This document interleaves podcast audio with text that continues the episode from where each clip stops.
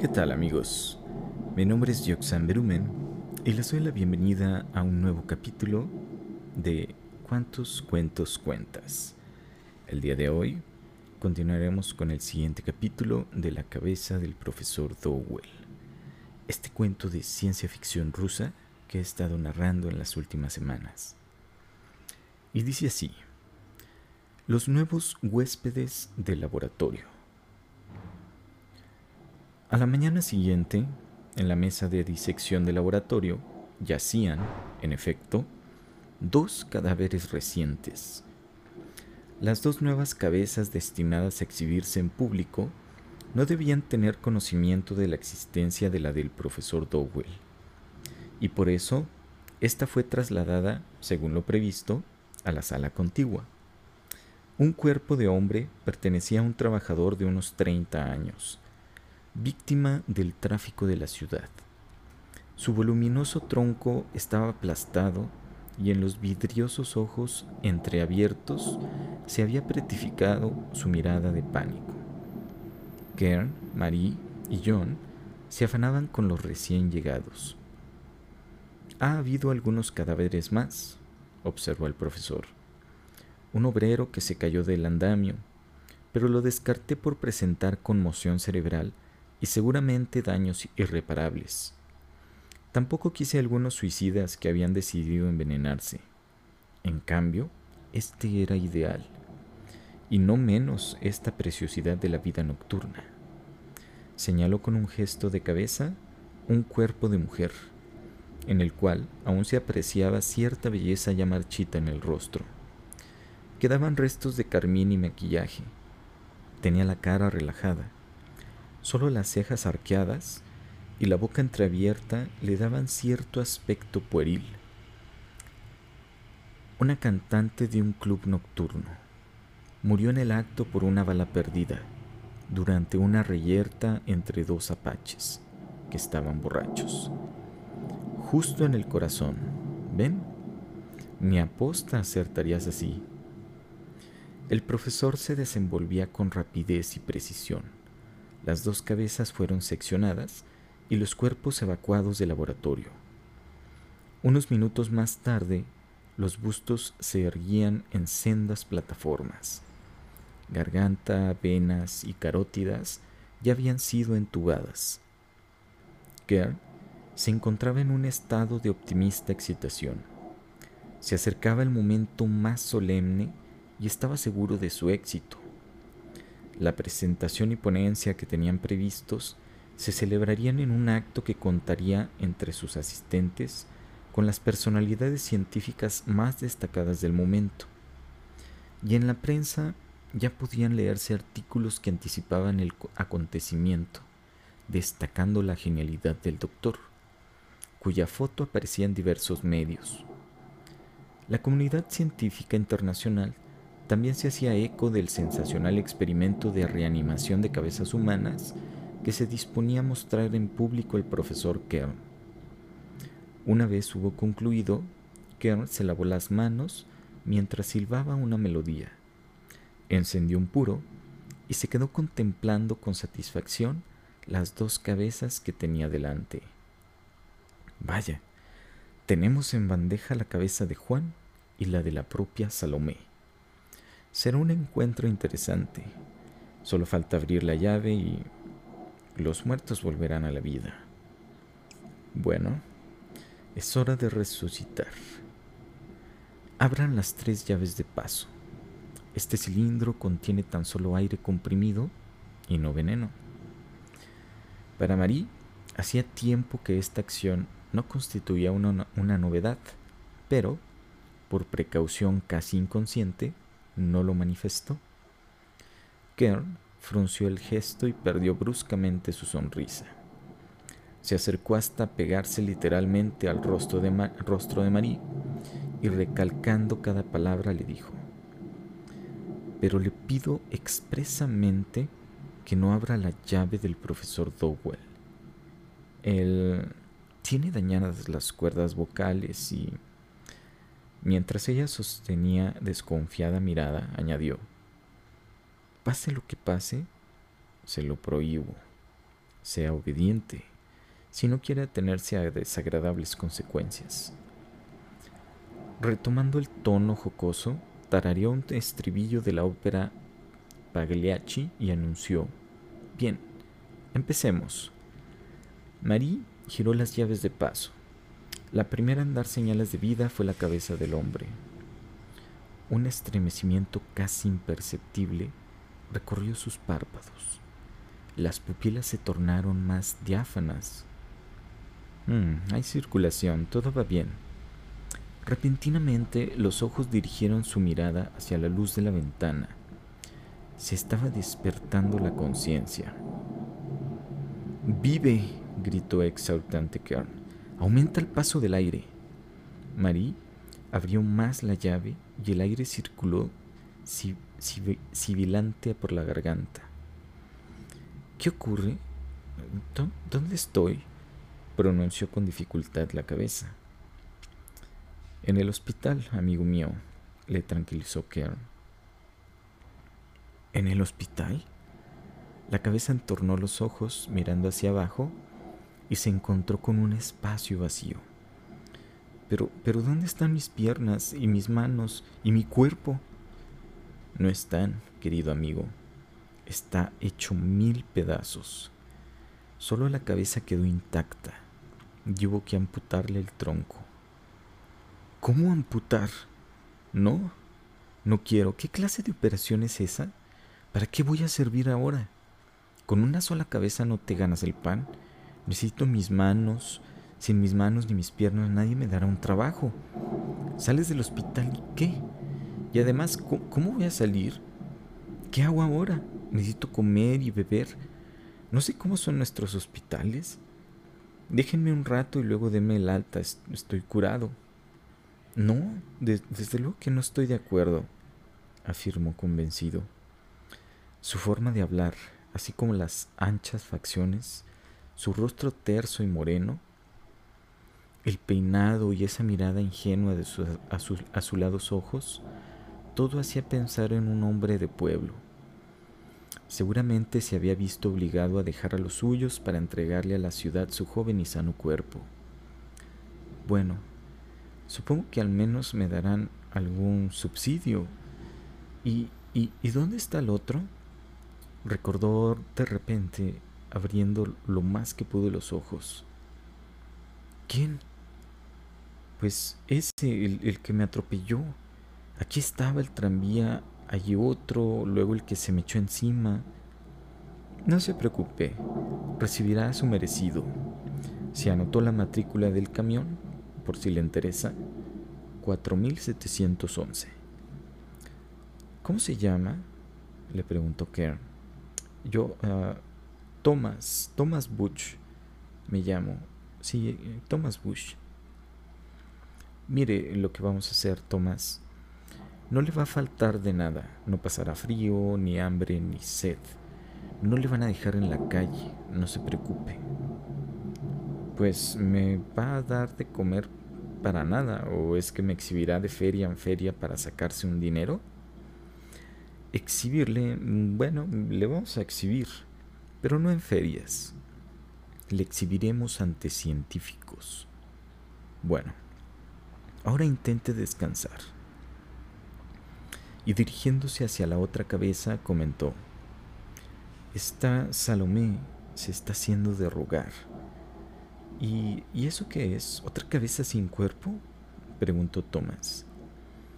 Como ve, para que no estuviera tan aburrido, hemos ocupado de traerle una dama que le haga compañía. Marie, cierre su llave para que no nos moleste con su verborrea. Kerr extrajo el termómetro de la fosa nasal de la mujer. Hmm, la temperatura es más alta que la de un cadáver, pero aún le falta. Está volviendo muy despacio. Pasaba el tiempo y la segunda cabeza no acababa de resucitar. Kerr empezaba a preocuparse. Se paseaba por el laboratorio, miraba el reloj impaciente y cada uno de sus pasos resonaba en toda la sala. La cabeza de Thomas le miraba turbado y movía los labios sin poder articular sonido alguno. Finalmente, Kern se acercó a la cabeza de la mujer y observó con atención los tubos de cristal, cuyas terminaciones de caucho, se insertaban en la carótida. Hmm, aquí está el motivo. Este tubo entra demasiado holgado y por eso la circulación es lenta. Deme uno más grueso.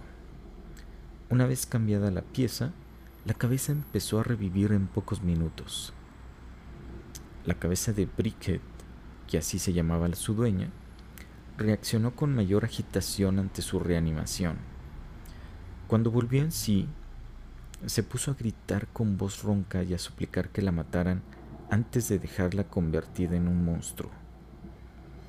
Mi cuerpo, mi pobre cuerpo, ¿qué es lo que me han hecho? Sálvenme o acaben conmigo.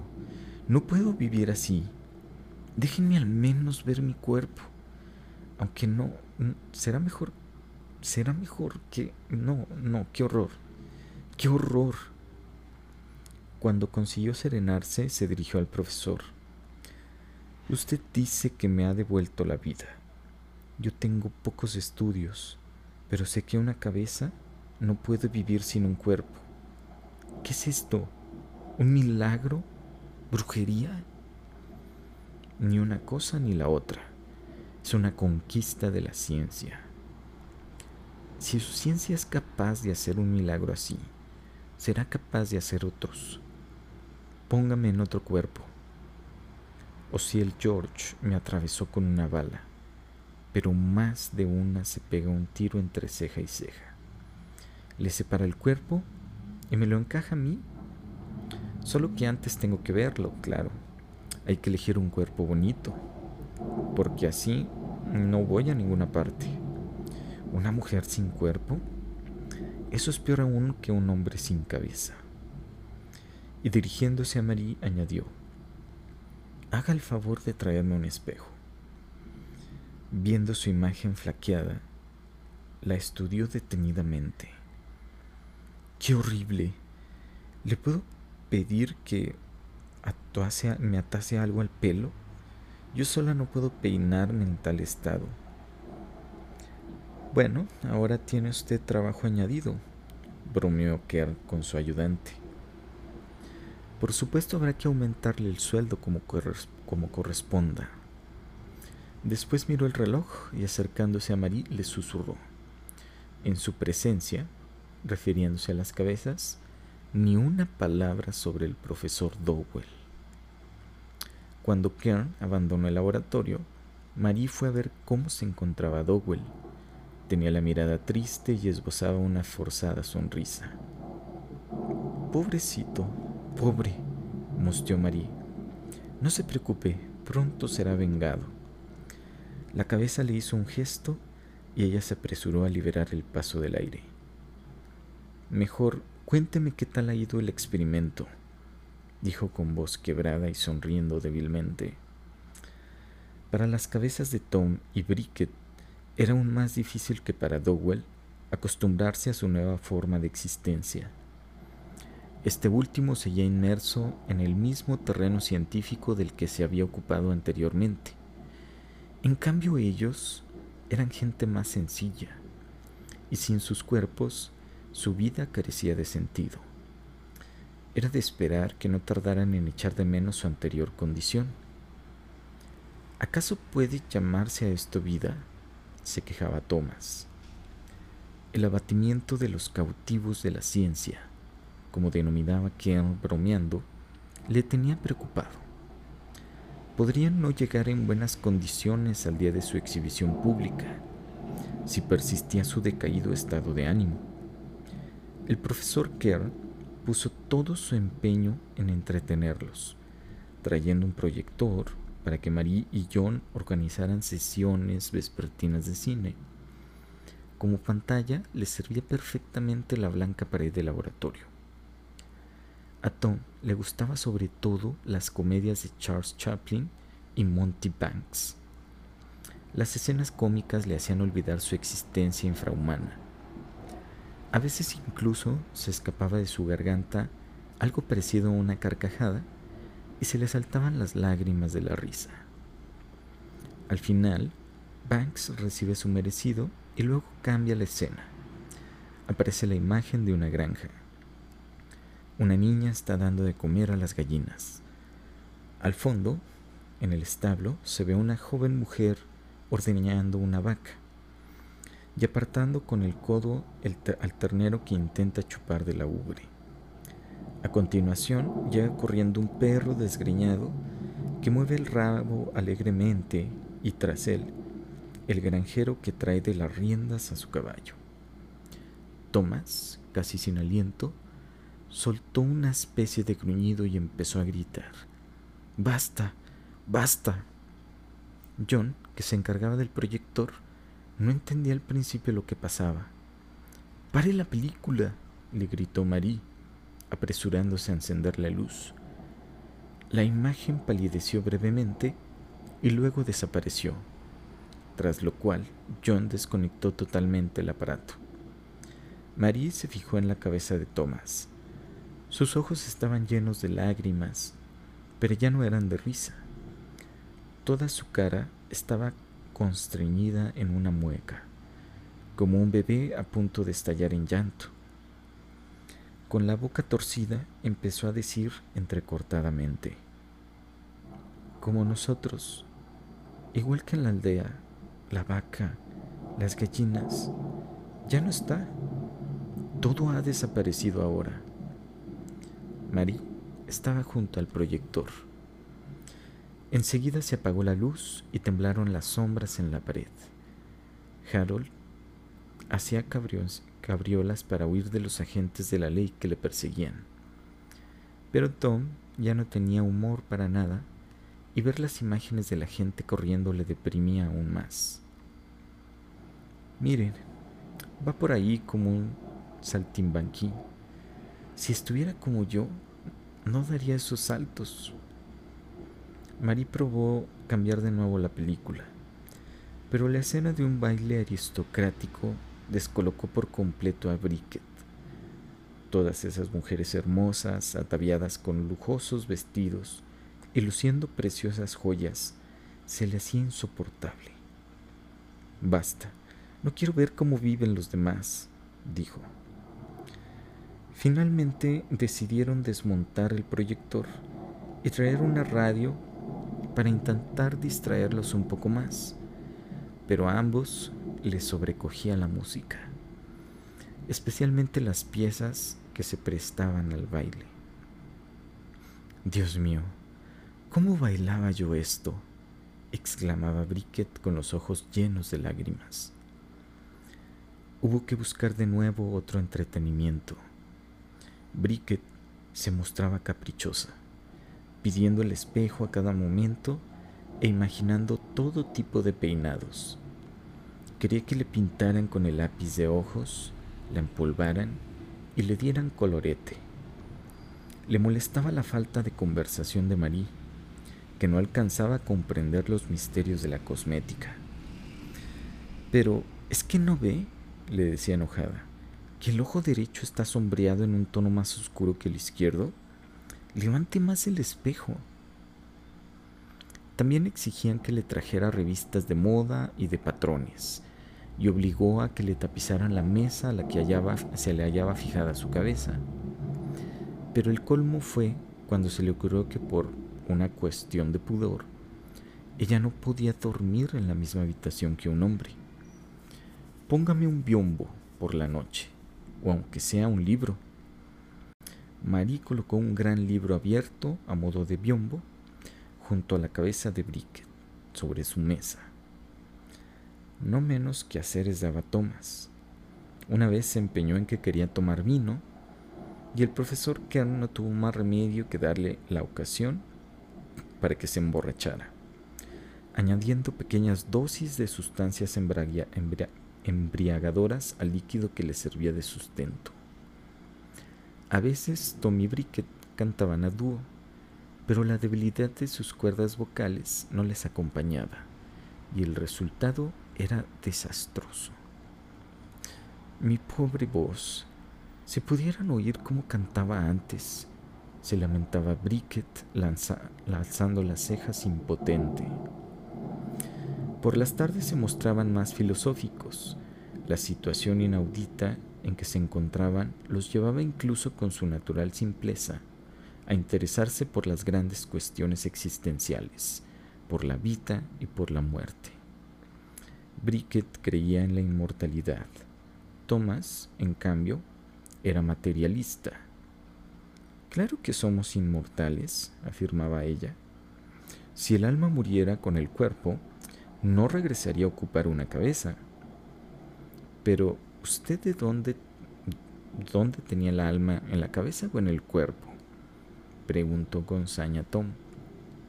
Pues por supuesto que en el cuerpo, por todas partes, respondió insegura Bricket, sospechando que la pregunta tenía trampa.